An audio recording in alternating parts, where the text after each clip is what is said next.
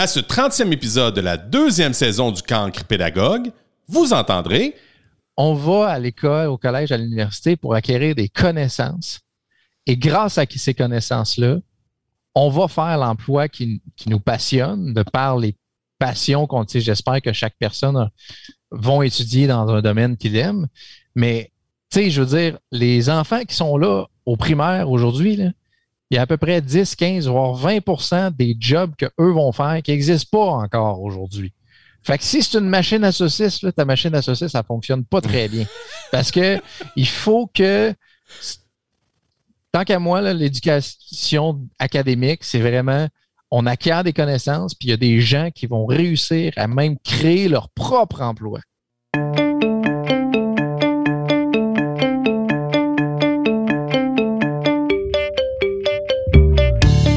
Anthony Bertrand Grenier est physicien médical au Centre intégré universitaire de santé et de services sociaux de la Mauricie et du Centre du Québec.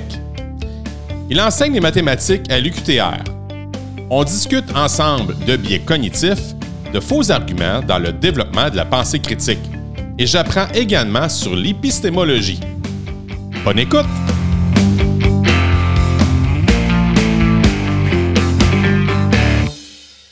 Anthony! Allô? Comment vas-tu? Ça va très bien, toi? Ça va, ben oui, ça va bien, euh, malgré que je suis en, fin de en fin d'étape. J'ai eu beaucoup de corrections sans parler avant, avant le début de l'entrevue.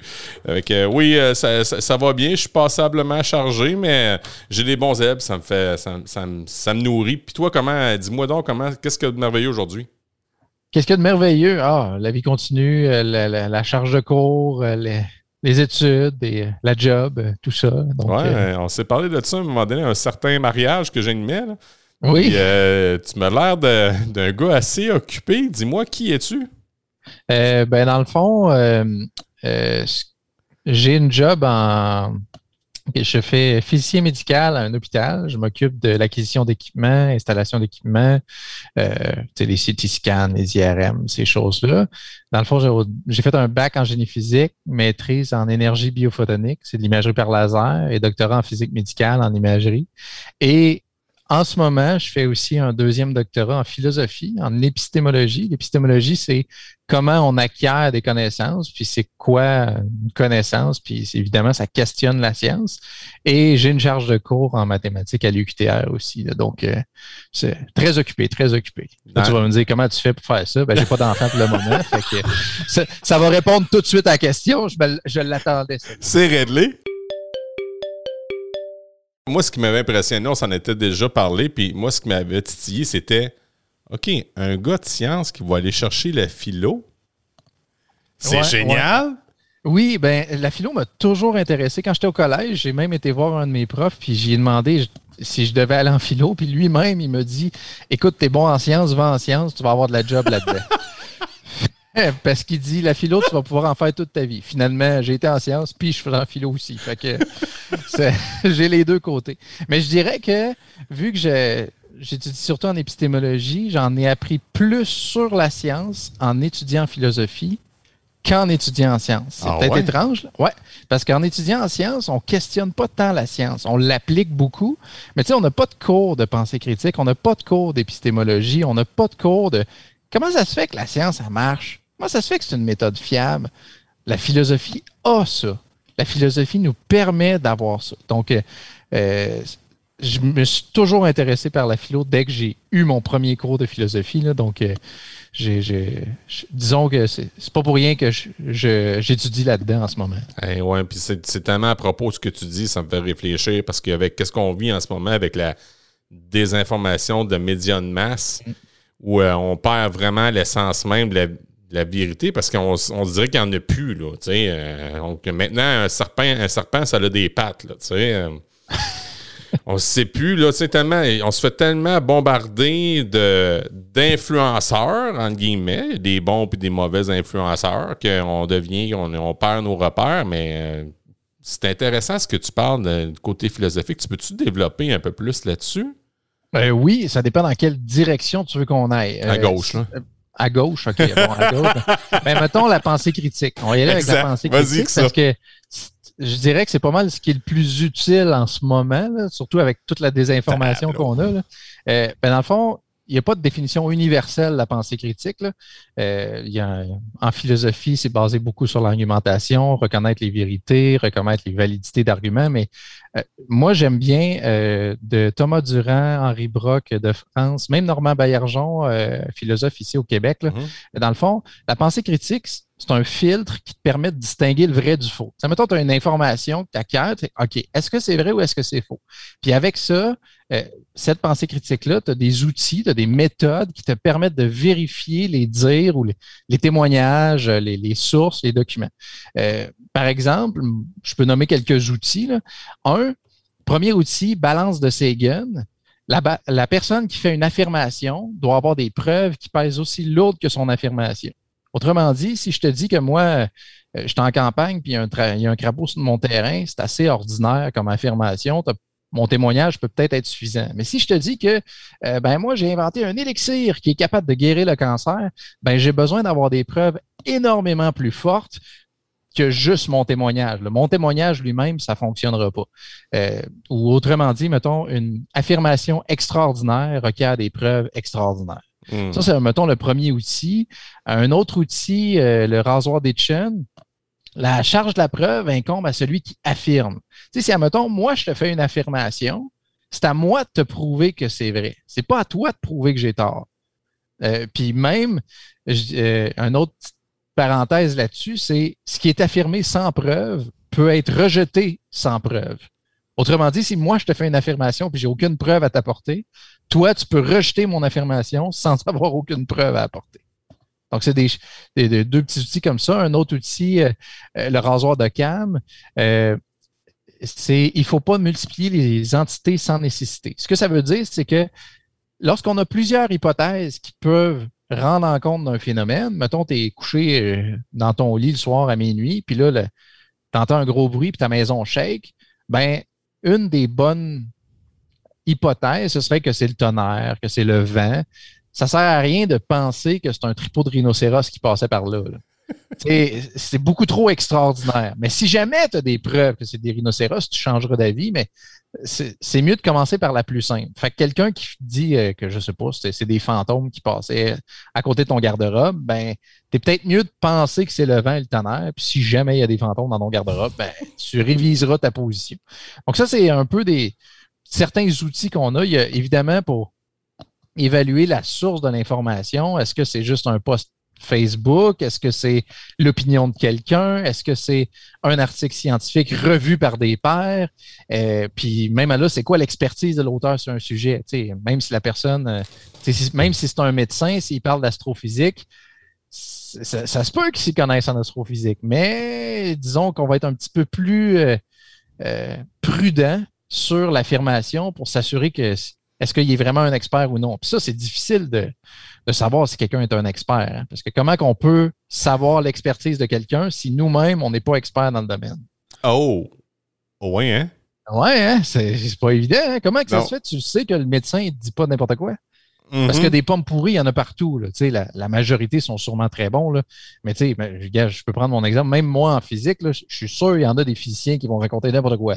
J'en suis sûr. Je n'ai pas d'exemple à donner, mais je suis sûr qu'il doit en avoir. Mais comment qu'on est capable de savoir que cette personne-là nous raconte des niaiseries?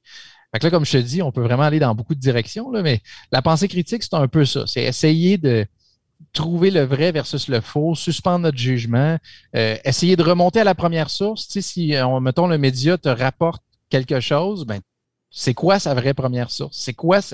D'où que ça vient, ça? Il, t'a donné un témoignage. Si, mettons, il y a 20 médias qui te disent la même nouvelle, on dit Hey, il y a 20 médias qui ont dit la même nouvelle. Ouais, mais si les 20 se rapportent sur le même témoignage, ta source, c'est un témoignage, c'est pas les 20 médias.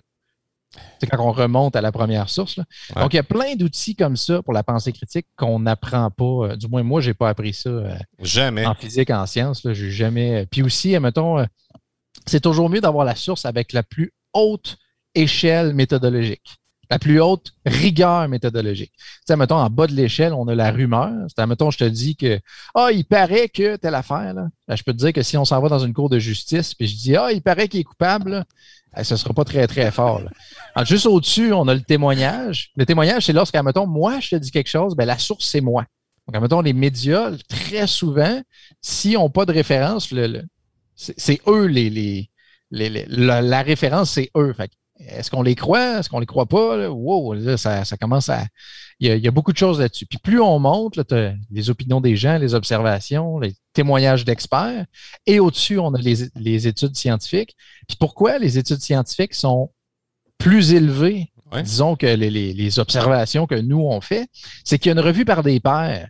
Et il y a des experts du domaine qui étudient qui ne te connaissent pas, puis qui vont vérifier si tes méthodes qui ont été faites sont correctes. Hmm. Puis en science, on s'arrange, mais ben, on s'arrange. C'est quand, mettons, on fait une étude au Québec sur un médicament, puis on se rend compte que ça fonctionne bien. S'ils le font au Japon, puis on se rend compte que ça ne fonctionne pas, ça, c'est une information à avoir. Et c'est là que la science, on, on est vraiment content, la recherche, que si ça fonctionne au Québec, ça fonctionne au Japon, ça fonctionne en France, ça fonctionne en, Afrique du Sud. Et là, là ça, accumule beaucoup de données ça nous permet de dire, ça ne veut pas dire que c'est vrai dans l'absolu, mais on est, c'est, mettons, un médicament qu'on pourrait y faire confiance. Mais si ça fonctionne à une place, puis là, ça ne fonctionne pas à une autre place, on se dit, wow, il y, a, quelque chose. Puis pourquoi la science, on peut dire qu'elle est fiable, c'est qu'elle est reproductible. Dans le sens que ceux qui font une observation euh, en astrophysique sur la Lune, sur, sur le Soleil, s'ils font à, à un endroit, s'ils refont la même expérience, que ce soit au même endroit ou ailleurs, ils doivent obtenir sensiblement les mêmes résultats. Puis quand on n'obtient pas les mêmes résultats, ça devient encore plus intéressant pour comprendre comment on n'a pas obtenu les résultats. Mais d'où le pourquoi les études sont déçues même du témoignage d'experts. Je t'écoute avec beaucoup d'attention. Puis ce qui, ce qui ce qui m'indispose à, la lumière de ce que tu me dis, c'est qu'on n'a pas ça assez dans nos écoles. Moi, j'en ai même pas eu. Ben, on a des cours d'éthique et culture religieuse. Là. On a, tu sais, ECR, il parle un peu de philosophie un peu. Là. Tu sais, j'ai, euh, Geneviève Turcotte là, qui, qui fait l'éloge de ça, de la philosophie en classe, mais pas de la philosophie pure, c'est plutôt de la pensée, là, développer la pensée, qui est dans mon podcast aussi. Mais tu sais, cette rhétorique-là, je pense qu'elle serait vraiment intéressante. je vais te dire pourquoi ça vient me chercher un peu l'idée qu'on a eue avec, à un moment donné, ici dans notre région, les, euh, Normand Maurice qui a dit bon, la récupération, on prend, on prend un exemple, juste la récupération. La récupération, si on va enseigner aux adultes à le faire, ça ne marchera pas. Fait qu'on va y aller en dessous puis ça va popper. Puis là, les parents, n'auront pas le choix parce que c'est le gens qui vont dire Hey, hey, hey, tu mets pas ça dans la poubelle. Ça, euh, c'est, du canage. Tu mets ça dans la récupération, puis mets pas ça sale de même, là. Non, non, non, non. Rince-le un petit peu. Parce que, hey, me rends pas trop d'eau. Tu sais prend? Fait qu'il y a une espèce de. De, de conscientisation que les, les, jeunes font aux parents. Puis je pense que ça, ça serait un maudit beau edge. Oh oui, vraiment. En fait, euh, il y a des cours de pensée critique en France au primaire ah Puis euh, ça a une énorme influence parce que ça, du moins, de ceux que j'ai vus, j'ai pas vu que c'est partout en France, mais j'ai vu du moins une enseignante qui l'a testé. Puis son cours de pensée critique, c'est euh, à montre des nouvelles, puis comment puis à vérifier avec ses élèves comment ils sont vrais. Puis en plus, c'est drôle, les élèves ont, vu que c'est au primaire, ils ont un masque de super-héros, ils, ils, ont un masque de détection de la vérité. Fait que à, ça peut s'enseigner, même à 6, 7, 8 ans, comment déterminer que quelque chose est vrai. Là, on n'a pas besoin d'avoir des articles scientifiques de fou. Là, juste vérifier une nouvelle, euh, être conscient de de comment qu'on peut vérifier si c'est vrai ou non. Est-ce que les, les, médias ont tenté de faire un certain cadrage pour avoir les informations qu'ils veulent nous montrer? Ça peut être plein de choses comme ça. Donc oui, ça s'enseigne au primaire. Puis moi, j'ai pas eu ça. Donc je ne sais pas si aujourd'hui ça se fait, là, mais j'ai pas l'impression. Mais même en, des cours de philosophie, juste savoir c'est quoi un argument. Même moi, j'ai pas eu ça. Hein. J'ai pas eu. C'est quoi un argument? C'est quoi la vérité? C'est quoi une connaissance versus une croyance? J'ai pas eu ça. Puis euh, c'est des choses que moi, j'aurais aimé ça, c'est sûr, parce que je suis passionné par ça. Mais j'ai l'impression que ça aurait été énormément utile pour la vu la désinformation qu'on a, par exemple, avec la pandémie. Tu sais, je, veux dire, les, les nombres d'infos qu'on a, tel médicament peut, euh, peut vous prévenir de la, de la pandémie, tel médicament. Fait que j'ai l'impression que ça peut incroyablement être utile au niveau de l'éducation au Québec. Je dirais un cours de pensée critique, un cours de philosophie, argumentation, un cours de des biais cognitifs. Tu sais, notre, cerveau, il fait des, des raccourcis intellectuels, ben si on peut dire. Fait que, puis je veux dire, quand je dis ça, je veux dire, moi aussi, j'ai des biais, euh, puis souvent, on s'en rend pas compte, mais le fait de les connaître, ça nous permet de mieux les contrer mettons, euh, il y a un billet bien connu qui est le billet de confirmation. Mettons, moi, je pense à quelque chose. Ben, puis là, toi, tu me dis le contraire. Moi, je vais aller sur Internet, je vais aller chercher des informations qui confirment ce que je pense. Puis ensuite, je vais te le montrer. Là. Mettons, je crois à l'homéopathie. Il y a, mettons, 1000 études qui disent que l'homéopathie, ça marche pas. Puis il y en a cinq qui disent que ça marche. Moi, je vais te montrer les cinq. Puis je vais te dire, hey, regarde, tu vois, l'homéopathie fonctionne. Mais si je suis intéressé par la vérité, il faut que je regarde toutes les informations, même celles qui ne vont pas dans le sens de ce que je veux croire. Mais en bout de ligne, c'est toi qui fais ton idée. En bout de ligne, c'est toi qui fais ton idée, mais la vérité est indépendante de la personne. Ce que je veux dire, c'est que, la, admettons, tu auras beau croire de toutes tes forces que 2 plus 2 donne 5, ça va donner 4 pareil. Donc, oui, tu as ton opinion, mais en fait, c'est il y, a une phrase que qui a été dit par certaines personnes, à chacun sa vérité. En fait, non, c'est pas à chacun sa vérité. C'est à chacun ses croyances. Puis ça, c'est correct. Parce que ta croyance, ça peut être vraie ou fausse. Ah oui. Mais c'est pas à chacun sa vérité. C'est vrai. Euh, la vérité, euh, il y a certains débats philosophiques là-dessus, mais il y a une définition qui est pas mal sur un trône quasiment universel. La vérité, c'est une correspondance avec la réalité. Autrement dit, est-ce que c'est vrai qu'on est en train de se parler en ce moment? Ben, est-ce que ça correspond à la réalité qu'on est en train de se parler en ce moment? La réponse est oui, c'est donc vrai. Est-ce que ça correspond à la réalité qu'on est en Afrique en train de chevaucher une girafe tous les deux en ce moment? Non, c'est donc faux. Donc, c'est des petites choses comme ça. Donc, la vérité, c'est lorsque notre pensée coïncide avec, euh, correspond à la réalité. Ah, j'aime ça entendre ça. Ouais, donc, c'est pas à chacun sa vérité.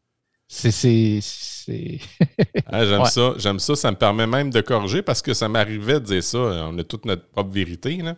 Ouais, c'est ça. Ouais, Ah, j'aime ça. c'est à chacun ses croyances qu'on devrait dire pour être plus adéquat, si on peut dire. Ah, j'aime ça. J'en prends en note. Ouais. J'en prends en note. Puis là, je suis en, train de réfléchir à ce que tu dis justement là-dessus. Puis, tu sais, je, vais te dire, je, me suis adonné une expérience. Puis on se parle, nous autres, les écouteurs vont trouver ça drôle. Mon frère Richard, à un moment donné, il s'est dit Hey, je suis tombé sur une, page que les dinosaures n'existent pas. Page Facebook. Hey, là, moi, je pars à ben voyons donc, tu. Puis là, c'est un, discours de sourd qu'il y avait, là, un peu à la cantatrice chauve. Il n'y a pas personne qui s'écoute, puis tout le monde argumente. Il n'y a rien. Mais ce que je vais trouver d'assez extraordinaire, on va dire, c'était le, martellement de faits, d'informations erronées, erroné. Mais tu sais, tellement martelé là, qu'à un moment donné, tu te dis, mais là, un peu, là, je suis en train de douter, là, Simonac, il y en, y en avait là, des. Il y en avait des dinosaures. Là. même moi, à un moment donné, je me sentais shaké. Je me disais, voyons, qu'est-ce que c'est ça?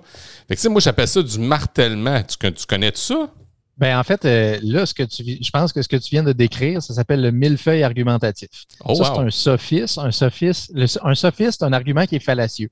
Puis, euh, si, admettons, moi, je te bombarde de centaines d'arguments, euh, mais ils sont tous fallacieux, ils sont tous pas bons. Mais toi, tu vas te dire, il y a tellement d'arguments, il doit en avoir au moins un là-dedans qui est vrai. ben, en fait, non, ils peuvent tous être faux. C'est ce qu'on appelle le millefeuille argumentatif. Ah, ouais. Oh oui, tu peux même euh, mettre ça, mettons, euh, il y a tellement de témoignages sur des gens qui ont vu des soucoupes volantes. C'est sûr que les soucoupes volantes existent. Ben non, les témoignages peuvent tout être faux. Toute la gang. Ça, peut arriver. Ça, peut être ça. Euh, fait ce que tu viens de décrire, c'est le millefeuille. Donc, probablement que le site ou le Facebook des dinosaures, il y avait plein de. Il y avait, mettons, 100 arguments. puis là, tu en regardais une couple, puis ça, c'est un, gros problème. La, croyance, c'est instantané. Mettons, je te dis quelque chose, tu me crois ou tu me crois pas, paf, c'est instantané. Mais avoir une connaissance, il faut chercher, réfléchir, il faut vraiment, c'est long. Fait que, mettons, tu as 100 arguments qui disent que les dinosaures n'existent pas.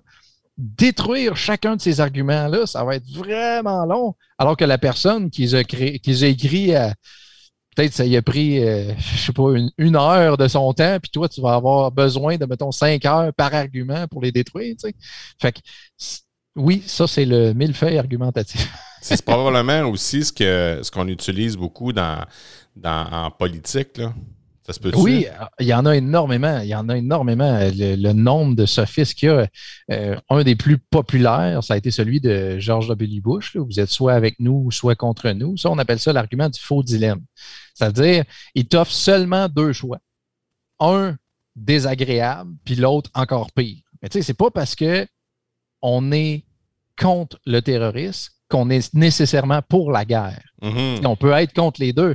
on n'a pas juste deux choix. C'est pas parce que, je sais pas, tu es un restaurant, le serveur, il vient te voir et il dit euh, Veux-tu euh, le fromage ou un café? Puis tu dis Ah non, je vais prendre le jello. Tu as le droit à un troisième choix. C'est un exemple un peu boboche, mais dans le sens que quand on t'offre deux choix, il faut quand même que tu regardes c'est quoi les autres choix qui peuvent être faits. Donc, ça, euh, mettons, politicien, faux dilemme. Le hareng fumé, il n'est pas pire. L'argument fallacieux du hareng fumé, c'est euh, euh, lorsque le politicien ne répond pas à la question. Tu, tu, lui poses une question, puis c'est ça. Le, hareng fumé, c'est qu'il ne pose pas la question. Ah non, mais ça, il, ne répond pas à la question. Ça, je vais te dire, bien honnêtement, il y en a qui sont champions là-dedans. pas, ah, ils sont vraiment bons. Ah oui, ils sont vraiment forts. Mais je me demande si, on, si certains. Je connais pas la structure. Je ne sais pas dans tes études si tu as pu visiter ça un peu, mais je sais pas si dans leur structure, eux autres, certains politiciens, y a-tu des cours qui se donnent pour pas répondre à des questions? je, je me demande. aucune idée. Peut-être qu'ils l'apprennent sur le top et deviennent tous bons là-dedans. Ouais. Je sais pas. j'aime Ça ferait bizarre le chef d'un parti qui vient. Donc là, je vais vous enseigner comment ne pas répondre. Alors, euh, vous commencez en disant écoutez, c'est une excellente question que nous devons nous poser. Il est bien important de considérer le fait que vous êtes en train de nous poser la question. Et c'est important de bien juger de ce que vous avez. Probablement qu'on peut dire n'importe quoi. Puis, euh, Moi, je me rappelle d'une Mélanie Jolie qui avait été assez forte là-dessus. Là. Ah, il y, en a des, dizaines, voire des centaines. ah, oui, ah oui, mais ils sont, sont forts, sont forts vraiment. Puis, tu sais, quand tu reviens avec ton principe de faux choix, nous autres, on l'apprend même en éducation. Quand on demande à un élève, dans le fond, qu'on veut qu'il arrête de, de, de faire cette chose-là, cette action-là, c'est qu'on y impose un faux choix. Fait que c'est soit que tu fais ça, mettons, je sais pas, moi je te donne un exemple, soit que tu fais ton travail que là, ou tu l'as en devoir, mais en double. Ouais, ouais. là, tu sais, t'as le désagréable, puis t'as le vraiment désagréable, là, tu sais. Fait le jeune. Euh, on peut voir ça comme ça. Ouais. Fait que, tu sais, on, on, est un petit peu coupable là-dedans, à peu près. Hein, ça se peut-tu? Ben, on peut faire des arguments sans le fallacieux sans le savoir. Là. Ouais. Tu sais, c'est très, très, très possible qu'on en fasse. je ne veux pas dire que c'est normal, mais ça, mm. ça peut être normal d'en faire. C'est juste que lorsque on, on fait face à ces arguments-là. Des fois, on les reconnaît. Puis quand nous, on les fait, peut-être qu'on ne s'en rend pas compte. Mais moi, je trouve ça bien de les connaître pour être en mesure d'essayer d'en faire le moins possible. Ah, mais même je faisais ça, même je faisais ça avec mes enfants, des faux choix. mais écoute, écoute, est-ce que ça fait moi une mauvaise personne? Ben, je dirais que non, ça dépend qu'est-ce que tu veux. C'est quoi ton intention derrière, là, je sais pas. Ça, c'est des. Ça, c'est en philosophie éthique. Je suis pas expert de ça. Je peux te référer à du monde, mais pas moi.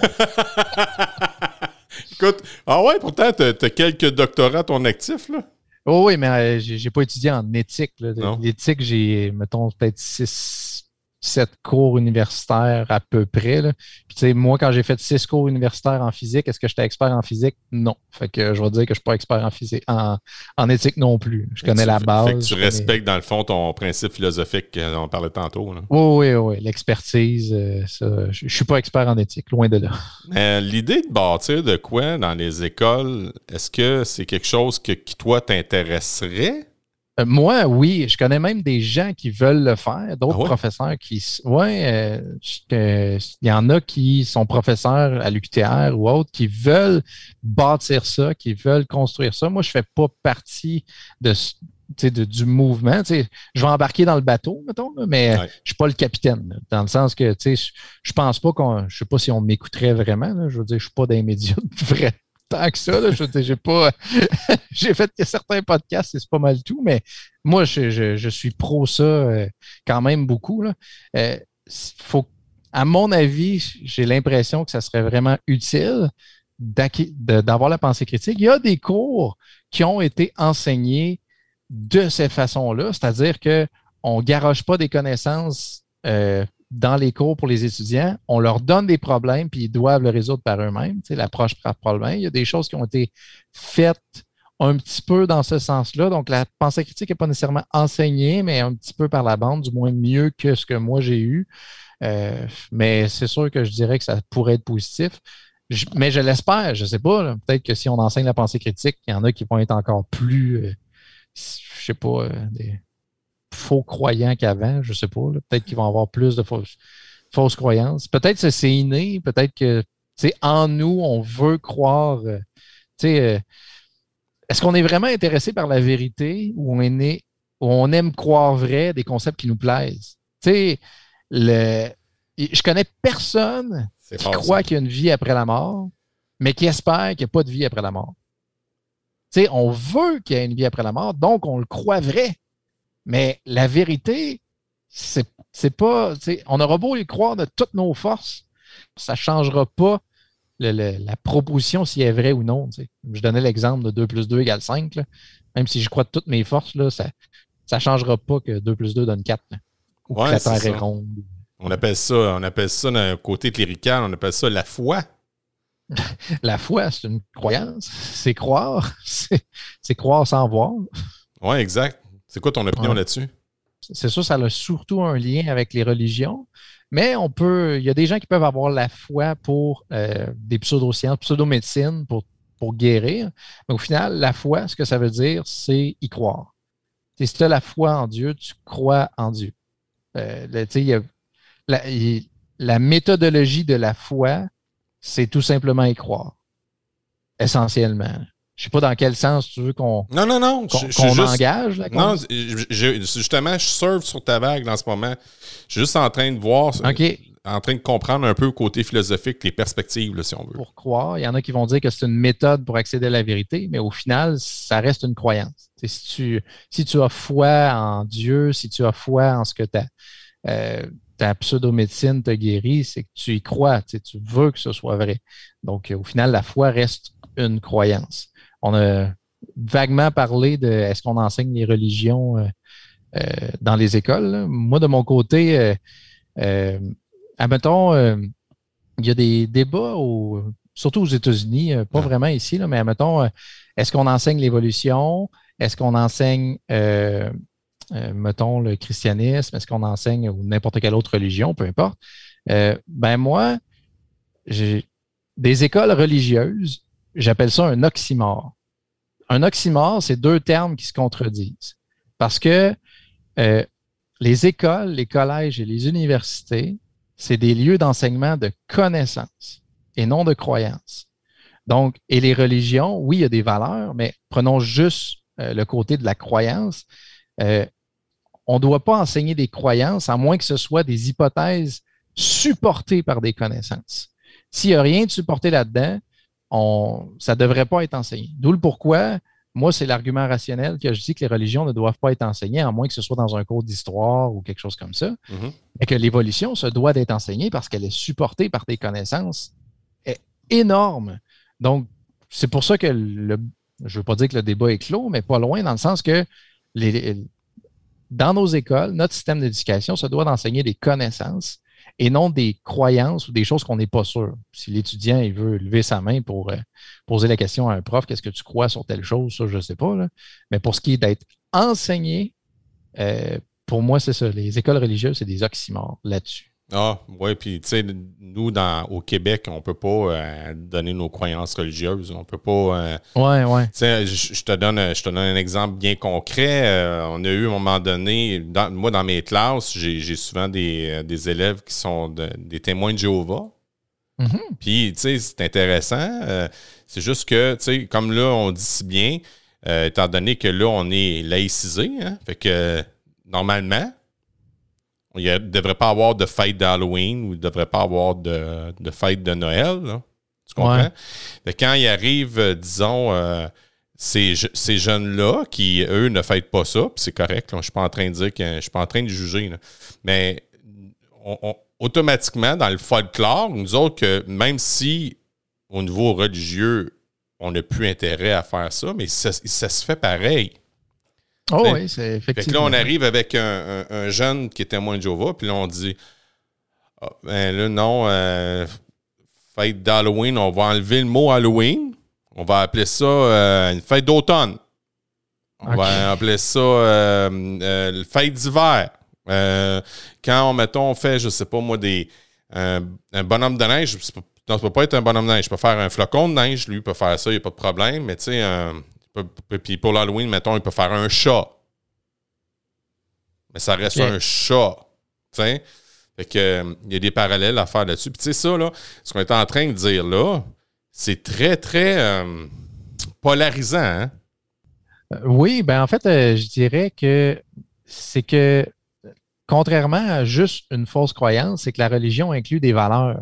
Donc, tu sais, quand il y a une question de croyance, mais qui, sont associées à des valeurs, c'est là que ça peut euh, toucher émotivement la personne, surtout quand que, je veux dire, elle croit depuis euh, son enfance. puis moi, j'ai été élevé avec la religion catholique, donc je peux comprendre très bien le, feeling que ça fait pour une personne quand on, la personne peut penser que c'est une attaque, mais au final, ça ne l'est pas.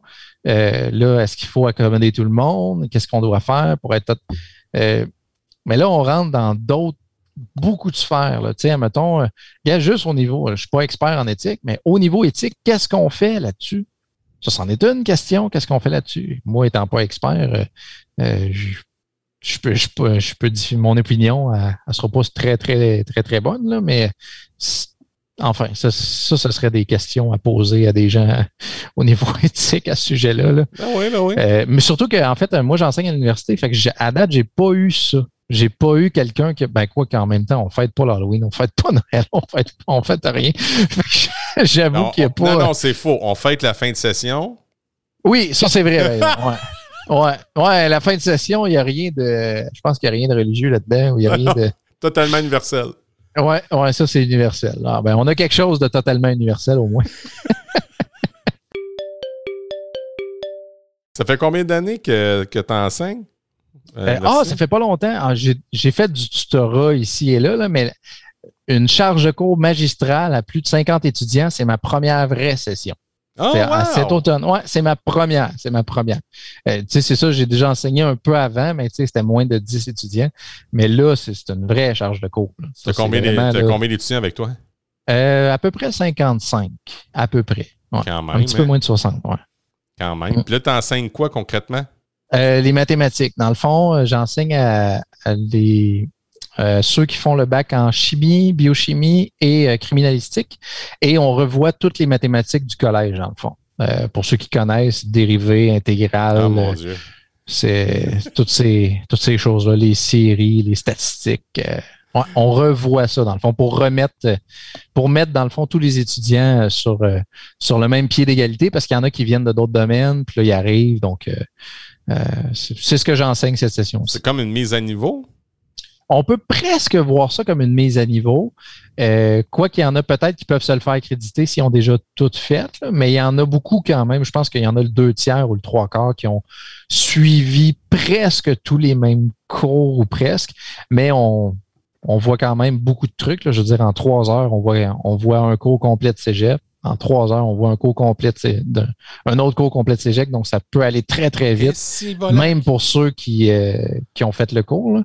Donc, euh, ouais. OK, il faut que tu comprennes quand même les termes. Euh, peut-être déjà une petite, une petite, bonne base, mettons. Là. C'est préférable, mais j'enseigne le cours de manière à ce que si jamais tu n'as pas de base, tu es quand même capable de prendre le cours. Ça reste un cours de première année. Ça reste un. Euh, c'est pas un cours très avancé. Donc, euh, ben, en fait, moi, en physique, j'avais pas ce cours-là. On considérait d'emblée que tu l'avais appris. fait que si tu l'avais pas appris, ben, va acheter d'autres livres puis suis les autres cours parce que c'est ça. Aïe, aïe, aïe, aïe, aïe. Puis, t'aimes-tu ça dans le but de continuer à en faire? Euh, ben euh, oui, j'aime bien ça enseigner. J'ai toujours aimé enseigner et faire de la recherche. Là, fait que j'aime beaucoup ça. Puis vu que c'est enfin la, première fois que je fais ça, là, à date, je triple. Je trouve ça le fun. T'as pogné la piqûre? Oh oui, j'ai pogné la piqûre. Là. Je peux te dire que j'aime bien ça. J'aime bien ça. Un peu sacré. Bon, ben, tant mieux. tu vas-tu laisser tomber ton travail à l'hôpital pour autant? Non, pas pour le moment, parce que en fait, c'est une charge de cours c'est pas, euh, tu sais, mon travail à l'hôpital est quand même à temps plein, puis je suis là depuis quelques années. donc, euh, pour le moment, je, je prévois pas. Euh, on, verra ce que l'avenir nous réserve, mais je prévois pas changer, du moins dans le court terme. C'est juste une corde de plus à ton arc. Là. Ouais, on peut voir ça comme ça. On est rendu maintenant dans la dernière portion du balado.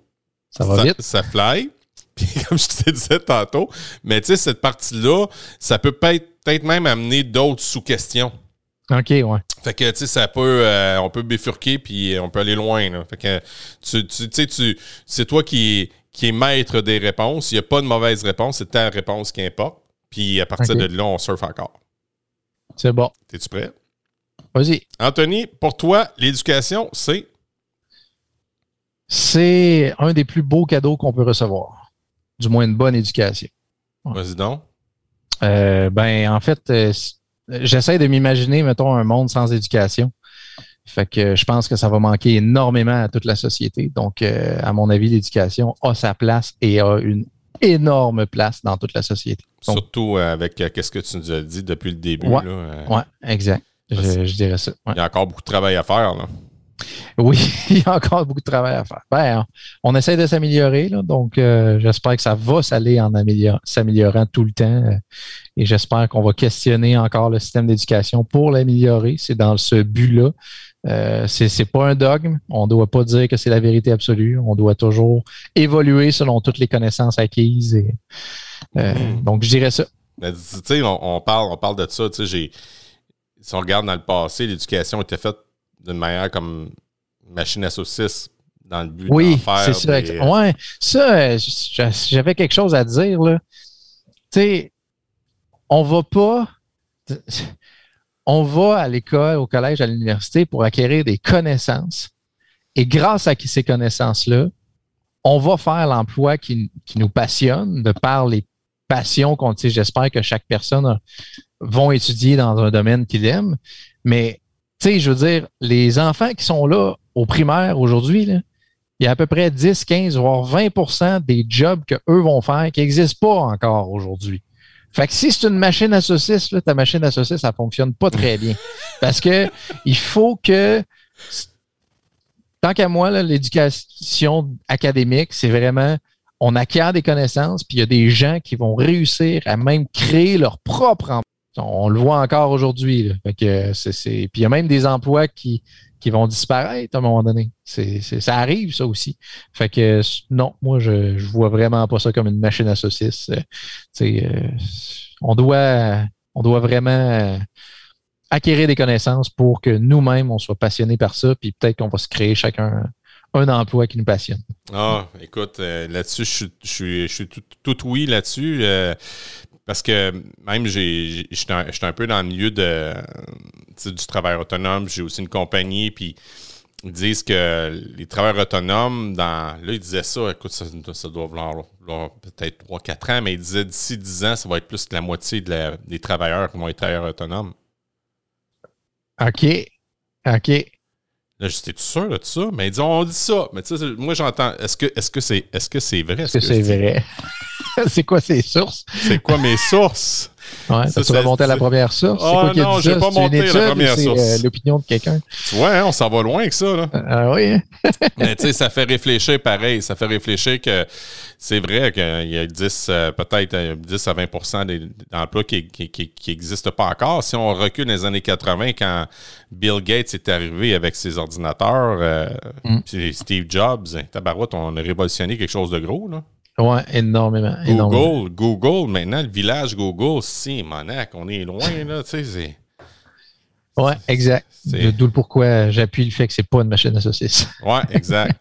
hey, pour toi, Anthony, dis-moi donc, ton plus grand succès, c'est quoi? Mon plus grand succès? Ouais. Ah, ben ouais, tu veux que je pète la broue? Ouais, ouais, c'est le temps. Ben là, en ce moment, j'ai pas. euh, ben, j'ai pas d'enfant, fait que je peux parler de moi finalement, Yes. ça va être individualiste. Yes. Euh, j'ai pas encore écrit de livre, mais je suis en processus. Fait que le jour que ça va être fait, je te dirais que ça serait ça. Mais hey, on va changer d'univers complètement. là. Ouais. Mais je suis un passionné de jeux vidéo et jeux de société. Puis euh, depuis euh, ça, quoi, ça fait longtemps, là, mais j'ai déjà gagné des tournois, puis de, de- même nationaux ou internationaux de jeux vidéo et euh, jeux société sur euh, Board Game Arena, sur des, des, des choses comme ça. C'est Les jeux vidéo, ça me passionne énormément. Puis, m'a dire quelque chose qui est vraiment drôle. Durant ma maîtrise, euh, il y avait un Real-Time Strategy Game, StarCraft 2, qui est sorti. Ouais. Puis je me suis dit que si ça fonctionnait pas en sciences, j'allais devenir pro gamer. Oh, ouais. Ouais. Finalement, ça a fonctionné en sciences, mais c'était vraiment ça. Puis euh, j'avoue que je joue pas- mal moins qu'avant, Ouais. mais euh, ah, quoi que j'ai fait des, cet été, j'ai fait des speedruns qu'on appelle, c'est essayer de faire le jeu le plus rapidement possible. On essaie de battre les records du monde, puis on poste ça sur Internet. Fait que je peux te dire que j'ai des records du monde dans le jeu The Long Dark. C'est un jeu euh, de, de survival game euh, qu'on est dans le, le, dans l'hiver canadien. euh, Ouais. Oh, ouais. avec, euh, des- ouais, ouais. Fait que on est une communauté sur le net. Puis euh, je, je dis pas que je suis le meilleur, là, mais j'essaie de.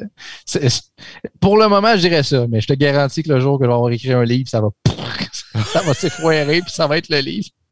Ben, tu m'en reparleras de ton livre, euh, c'est ton projet. Tu peux pas vraiment en parler, j'imagine?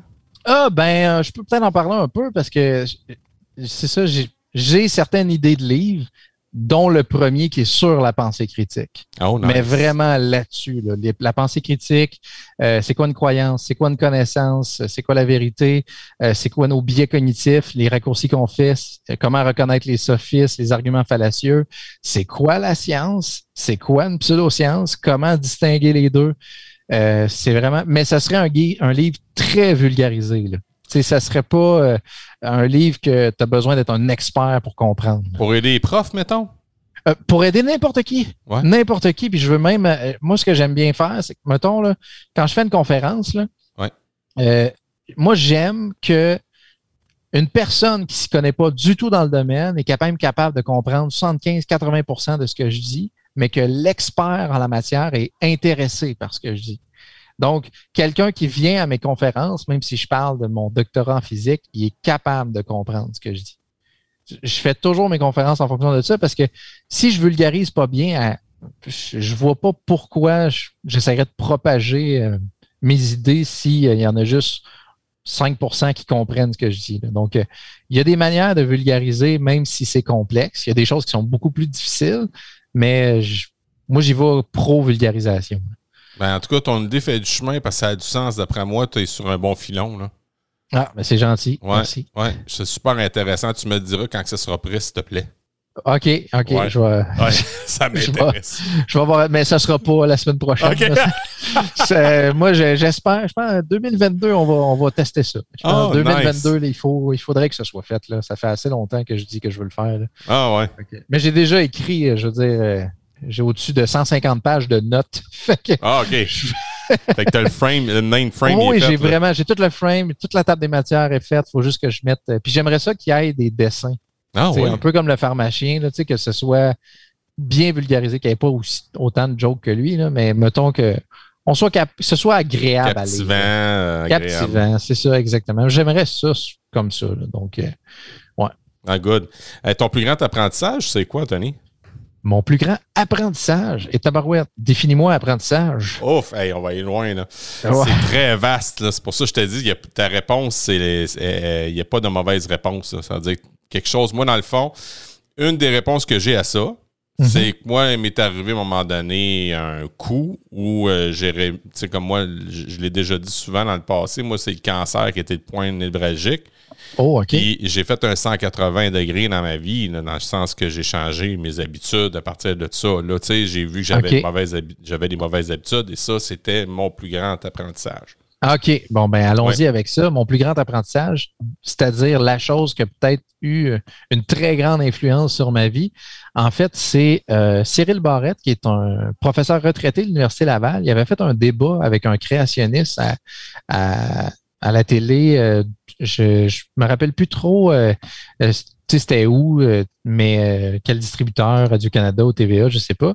Mais le présentateur a présenter euh, la personne à ma gauche croit au créationnisme, la personne à ma droite croit à l'évolution, et là, la personne qui croit à la création a parlé. Et là, Cyril Barrette, le professeur expert de la théorie de l'évolution, a dit Je veux vous reprendre pour ce que il parle à l'animateur, je veux vous reprendre pour ce que vous avez dit au début. Les créationnistes croient à la création, les évolutionnistes n'ont pas à croire à l'évolution, ils connaissent l'évolution. Entre croire et savoir, il y a une énorme différence. Et ça, ça m'a assommé. Et cette phrase-là, est pourquoi je fais un doctorat actuellement en épistémologie. Parce que ça m'a ouvert sur c'est quoi la pensée critique. Je connaissais pas la pensée critique à l'époque. Ça fait à peu près cinq ans. Je connaissais pas ça. Je savais pas c'était quoi. J'avais plein de biais. Je connaissais pas c'était quoi. Fait je dirais que je me suis posé des questions sur mes propres méthodes à ça, à, euh, à m'assurer que ce qui est dans ma tête, est-ce que c'est vrai, est-ce que c'est faux? Et ça m'a adhéré à la pensée critique. Je dirais ça, ça serait mon plus grand apprentissage, mais j'en ajouterai un deuxième, si tu veux bien. Vas-y, ben oui. Euh, l'entretien épistémique ou la conversation épistémique. Euh, admettons, quand on parle à quelqu'un qui a, mettons, on va dire une fausse croyance, qui croit que la Terre est plate, euh, si on fait un débat avec cette personne-là, là, elle va croire encore plus à ce que la Terre est plate. Euh, on appelle ça le biais cognitif du retour de flamme. Puis ça, ça arrive même peu importe la, personne. Tu sais, je veux dire, si, admettons, moi, je crois que le, je sais pas, le pouvoir des cristaux euh, me permet de guérir de telle affaire. Si toi, tu m'amènes des faits pour me dire le pouvoir des cristaux ne guérit pas, je vais croire encore plus que les cristaux guérissent. C'est étrange, hein, mais c'est un biais cognitif du retour de flamme. Et l'entretien épistémique, ce que c'est, c'est avoir une conversation cordiale avec la personne. Et un, c'est en quoi cette personne-là croit.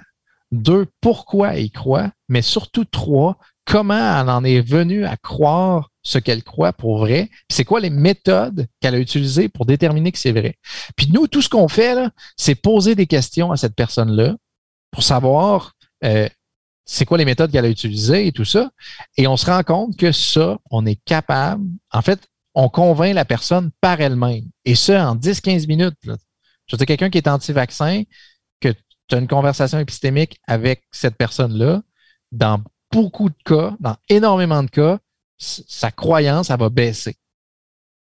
Ça, c'est vraiment intense. Et je te parlais de témoins de Jéhovah tantôt. Euh, juste avant la pandémie, moi, j'ai eu des témoins de Jéhovah qui sont venus chez nous, puis j'ai eu une conversation épistémique avec eux. Je n'étais pas expert dans le domaine, mais j'ai eu un peu là-dessus. Puis, Colin, c'était le fun. J'ai vraiment. On apprend à aimer les gens peu importe ce qu'ils croient. Puis des fois, tu sais, mettons, euh, euh, il y, a des préjugés, que ce soit sur les religions, les pseudosciences et tout. Ah, il est bien cave de penser ça. Ben, en fait, quand on parle à la personne, puis qu'on se rend compte comment ça se fait qu'elle croit à ça, pourquoi quand on est venu à croire à ça, Colin, on a beaucoup d'empathie. Parce que vraiment, on se rend compte, OK, OK, tu crois à ça pour telle ou telle raison, peut-être qu'il était vulnérable dans sa vie, ça lui a fait du bien, euh, ça l'a aidé, ça lui a donné des valeurs, ça, a fait plein de choses, puis l'entretien épistémique aide énormément à ça. Donc, si j'avais à dire une deuxième au niveau de l'apprentissage, le fait que je, si, euh, en fait, j'ai quelques références, mais ma référence première de la conversation épistémique, il s'appelle Anthony Magna Bosco, et lui, il fait ça de sa vie. Il ah fait des euh, conversations épistémiques avec les gens sur YouTube. Puis c'est incroyable ce, que ce gars-là fait parce que au début, il parle à une personne, OK, mettons, il croit en Dieu, peu importe. Il est au Texas, là, il y en a quand même beaucoup, mais ça peut être sur n'importe quoi. Ça peut être sur le racisme, le sexisme, l'avortement, tout ce que tu veux. Puis, euh, mettons, c'est sur Dieu. Tu y crois à quel pourcentage? Ah, j'y crois à 100% C'est sûr que Dieu existe. En 6-7 minutes, là, la personne à la fin, euh, je, ne sais plus. Je, je, peux, je, sais plus. C'est incroyable ce qui se passe avec ça. Puis même, ça nous remet en question nous-mêmes parce qu'on peut se faire un entretien épistémique à nous-mêmes aussi pour s'assurer que ce qui est dans notre tête est vrai ou faux, peut-être. Hmm. Fait que euh, je dirais ça, c'est mon deuxième grand apprentissage que je continue d'apprendre, en fait. Même, je dirais, la pensée critique aussi, je continue d'apprendre. Wow, euh, c'est un beau crochet de gauche que tu m'as envoyé là. Ah oui, c'est. Puis c'est pas très connu. Là. Au Québec, il y a l'entretien motivationnel, je pense qu'il existe depuis les années 80, qu'il est utilisé contre l'alcoolisme. Tu sais, mettons les gens qui, sont alcooliques, puis on utilise ça pour s'arranger pour les je veux pas dire les convaincre, mais un peu que, ben, dans le fond, il faudrait qu'ils ne boivent pas d'alcool, mais c'est quand même difficile de dire, hey, bois pas d'alcool. Non, non. C'est une conversation. Puis ce qui est le fun de cette conversation-là, c'est qu'elle est cordiale. Puis tu fais juste poser des questions. Tu ne fais jamais d'affirmation. Fait que là, la personne qui a sa croyance est intéressée par ce que tu lui dis.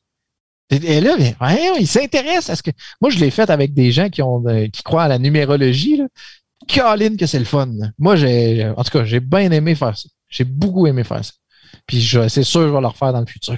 Aïe, aïe, ça me donne envie d'essayer ça aussi.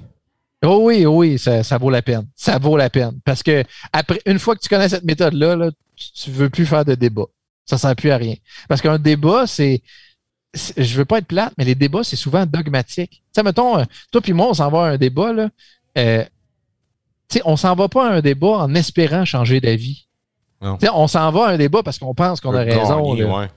Mais la conversation épistémique peut pas se passer comme ça. Parce qu'on fait juste poser des questions à la personne, puis elle se rend compte par elle-même si ses méthodes sont, sont correctes, sont fiables ou non. Puis même, nous-mêmes, ça peut nous aider. nous-mêmes, ça peut dire Hey, elle avait des bons points, je savais pas ça. Fait que ouais, ça, ce serait l'autre point. Comment il s'appelle ce monsieur-là sur YouTube? Anthony Magna Bosco. M-A G-N-A euh, Magna B-O-S-C-O. Ouais. Anthony Magna Bosco, il a, si tu l'écris, euh, Anthony Magna Bosco, euh, il y a un, canal YouTube. Puis il y a même des conférences qui expliquent qu'est-ce qu'on doit faire. Puis il y a même, en anglais, ça s'appelle Street Epistemology, épistémologie de rue. Mais on n'a pas besoin d'être dans la rue pour faire ça. Mais ça, c'est fantastique parce que, tu sais, mettons, as un cousin, une tante, peu importe que, puis tu peux même le faire avec des enfants. Puis, euh, au lieu de dire fais pas ça, c'est pas correct, tu lui poses des questions pour que la personne se rende compte par elle-même que c'est pas correct de faire ça. Puis, elle va s'en rappeler énormément plus comme ça. Parce que si tu fais juste dire c'est pas correct, ben, elle saura pas nécessairement pourquoi.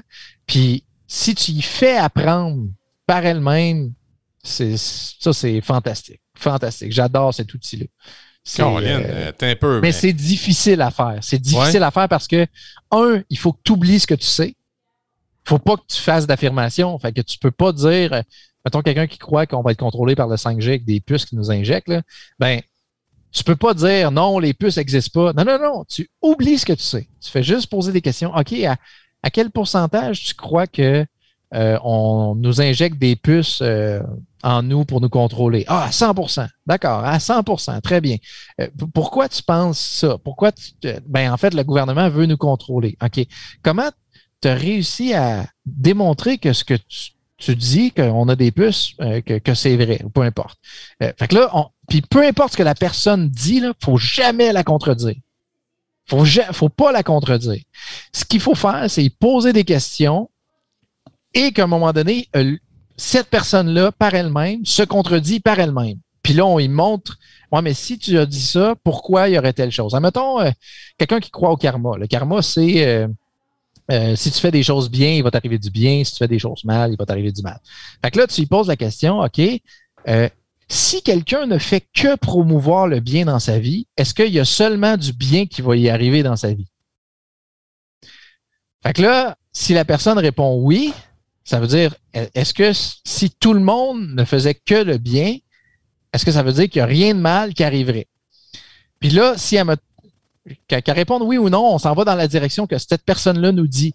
Fait on est capable de montrer qu'il y a des contradictions dans cette chose, dans ce que cette personne-là croit. Donc, si elle y croit à 100 à un moment donné, elle va, elle va dire Ah ouais, peut-être que je pourrais y croire, mettons, à 95% C'est fantastique comme méthode. Fantastique. Ah, là, OK, mais là, tu viens de me piquer ma curiosité. C'est clair, je vais aller vérifier puis faire des recherches là-dessus. Il faut que je fasse une conférence là-dessus la semaine prochaine. Euh, la semaine prochaine, le mois prochain là-dessus. vrai? Oui, oui. Euh, dans le cadre de l'AESTQ, c'est euh, l'Association de l'enseignement des sciences et technologies du Québec. là. Fait que je, je, je, je, je pense qu'on va la mettre sur Internet, en fait. Mais je pourrais t'en reparler. Hey, s'il te plaît, envoie-moi Ouais, ça, ce ouais. lien-là, ça m'intéresse. Euh, Est-ce que y a-t-il une personne qui a eu un impact dans ta vie, puis dis-moi pourquoi? Ou une personne, tabarouette, je dirais qu'il y a peut-être eu beaucoup de monde qui ont, tu sais, j'ai juste nommé Cyril Barrette, Ouais. mais tu sais, des fois, il y a une personne, que ce soit, c'est soit un membre de ma famille ou ma conjointe, ou euh, ça, c'est sûr que je dirais que oui. là. je pense que il y a beaucoup de monde qui peuvent avoir des grosses influences dans notre vie, puis des fois, ça peut juste être avec une phrase, puis ça a une influence totale sur notre vie. Il y a des choses que mon père me dit quand j'étais enfant que lui, pour lui, c'était anodin, c'était une phrase. Puis aujourd'hui, là, c'est, c'est, c'est, je suis encore avec cette mentalité-là. Donc, je pense pas que je suis capable de te nommer une personne. Tu sais, j'ai juste nommé tantôt Cyril Barrette, là, mais Ouais. je, je pense que je- il y en aurait beaucoup. Il y en aurait beaucoup. là. donc, je suis pas capable de te nommer une Ben, ça personne. me fait penser que les paroles sont, ils ont un poids. Là, euh, Ah oui, énorme. Quand je parle énorme. à mes élèves, là, souvent, je me fais des métas, parce que je me dis, je m'en vais pas. Eh, non, tu dis pas ça. Ouais, je me, je ouais, me corrige parce que je ça me peut l'influencer ça peut aller loin. tu sais, fait que, Oui, c'est ça, exact. Surtout Ouais. quand le- maintenant je fais beaucoup de méditation, ça me, ça me fait reconnaître aussi, oh, là, je suis plus dans l'émotion. là. OK, OK. là, ma réaction, ce que je vais donner comme réponse, c'est une réponse émotive. Non, tu t'en vas pas là, Fred. là. OK. non, c'est, je, trouve ça super, euh, je trouve ça super intéressant. Euh, un livre que tout. Ça, je pense que tu l'aimeras pas, cette question-là, mais un livre que toute personne aimerait lire, dis-moi pourquoi. Que toute personne aimerait lire ou, devrait qui lire. devrait lire, excuse. devrait lire. Pff, tabarouette. euh, J'en ai pas mal. Ben, allons-y avec euh, euh, euh, Normand Baillargeon, euh, Oui. discours d'autodéfense intellectuelle, qui est quand même très, très bien. Euh, donc, je pense que lui, c'est déjà une bonne base. Est-ce que tout le monde devrait le lire? Je vais t'en reparler le jour que mon livre va être publié. Yes! Euh, j'ai pas, il n'y a pas tant de livres que j'ai eu. Euh, Je pense que c'est tout le temps plein de livres que j'ai eu. J'ai lu des, certains livres de Thomas Durand, de Henri Brock qui m'ont fait réfléchir sur la pensée critique, sur le, le doute, la place du doute, euh, la zététique, c'est-à-dire la méthode du doute. Là, ça, donc, il y a, j'ai, mais je dirais, si j'avais, mettons, un livre qui est vraiment bien, euh, Normand Baillargeon, Discours d'autodéfense intellectuelle, je pense que c'est un- c'est une bonne introduction, si on peut dire, à, à la pensée critique, au Ah biais et tout ça. ouais. Parfait, j'adore ça.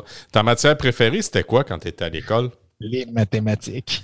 Et de très loin. C'est pour ça que c'est pas pour, c'est pas pour rien que je l'enseigne, là, mais moi, les maths, là, ça, là, j'en mangeais. Là, c'était, j'ai toujours adoré ça depuis que je suis enfant. C'est vrai, moi j'ai Ah, oui. détesté les maths. Ah ouais? Et Et je pourtant- pense que t'enseignes l'anglais. Ouais! Ben, moi, j'aimais pas ça. moi, français, anglais, là. Tiens, bon. Hey, j'ai encore de la misère avec les participes passés. Ça te donne une idée? Ouais, ouais, je comprends. Je comprends ça. Mais moi, c'est. c'est... Mais pourtant, j'ai persisté. Là. J'ai, j'ai fait jusqu'à mes maths 103. OK, OK. Oui, non, oui, 101, c'est excuse. 101. ça. OK. Ouais. J'ai fait, euh, j'ai commencé, moi, ma- mes sciences humaines sans maths au cégep parce que j'avais juste mes 436. J'ai fait, ouais, ça, j'ai fait la mise à niveau 536. Ça a changé, c'est pas les mêmes chiffres aujourd'hui. là. Puis après ça, j'ai manqué mes 536. Je suis retourné sans maths. J'ai repris mes 536 que j'ai réussi. J'ai fait mes 101 après. Je me suis dit, là, Ah, là, ok, ok. Ouais, j'ai. Ben euh, écoute, moi, je peux te dire que j'irais prendre un cours de français ou d'anglais, puis euh, je, je serais sûrement en dessous de la moyenne. là. Ah. chacun ses forces. Ah ouais, c'est ça, c'est ça. Ouais, ça me pousse à poser ma dernière question. Quand tu étais jeune de bord, est-ce que tu te considérais ou on te fait considérer comme un élève cancre, c'est-à-dire un mauvais élève ou un élève paresseux, ou encore un aigle, c'est-à-dire un élève brillant ou intelligent? Hey, ben, sais-tu quoi? Je vais te répondre les deux. Ah oui? Parce que, ben, mettons, euh, là, ça, c'est une autre partie de ma vie, là, mais euh, j'ai subi énormément d'intimidation au secondaire. Donc, Ah je peux te dire que j'ai détesté l'école euh, énormément. J'ai toujours avancé quand même, puis j'avais des parents qui me supportaient et qui me supportent encore aujourd'hui. Donc, euh, je peux te dire que je détestais l'école. Puis, fait que ce que ça fait, mettons, mis à part peut-être en sciences ou en mathématiques que je performais, là, je n'avais pas le goût de performer dans, dans, la, dans les matières. Tu sais, quand j'avais le goût, de- quand je, je retournais chez nous le soir, ben, je me, on a parlé de jeux vidéo tantôt, je me réfugiais, si on peut dire, dans les jeux vidéo. Euh, donc, au secondaire, j'ai vraiment. ça n'a ça, pas été le fun. Ça n'a pas été drôle. Je, je dirais pas que j'étais un cancre, mais peut-être que j'aurais pu j'aurais peut-être pu être considéré comme tel. Je sais pas. Là. Je, je sais pas c'est quoi une moyenne de cancre, mais mettons, je n'étais pas dans les meilleurs, sauf peut-être en maths ou en physique, mais euh, disons j'étais un élève très moyen ou à peu près. En tout cas, à mon avis, à mon avis, tu sais, mettons, au secondaire, il donnait les, notes en classe, là, puis devant tout le monde, là, puis il faisait juste ça pour français et anglais. Puis moi, c'était, on s'entend que c'était mes pires matières. Là. Fait que, moi, quand j'avais 70, j'étais presque content. Mais l'enseignant de mathématiques, il ne nommait pas en avant. Puis ça, j'avais 100 puis j'étais content. Puis ça, il n'y a personne qui le savait. Et ça a switché au collège. Ah. Ce que je veux dire, c'est qu'au collège, là, j'ai tu sais, l'étudiant qui. Puis en plus, moi, j'avais pas besoin d'aller à mes cours. Tu sais, l'étudiant qui va pas à ses cours, mais qui se ramasse avec une des meilleures notes.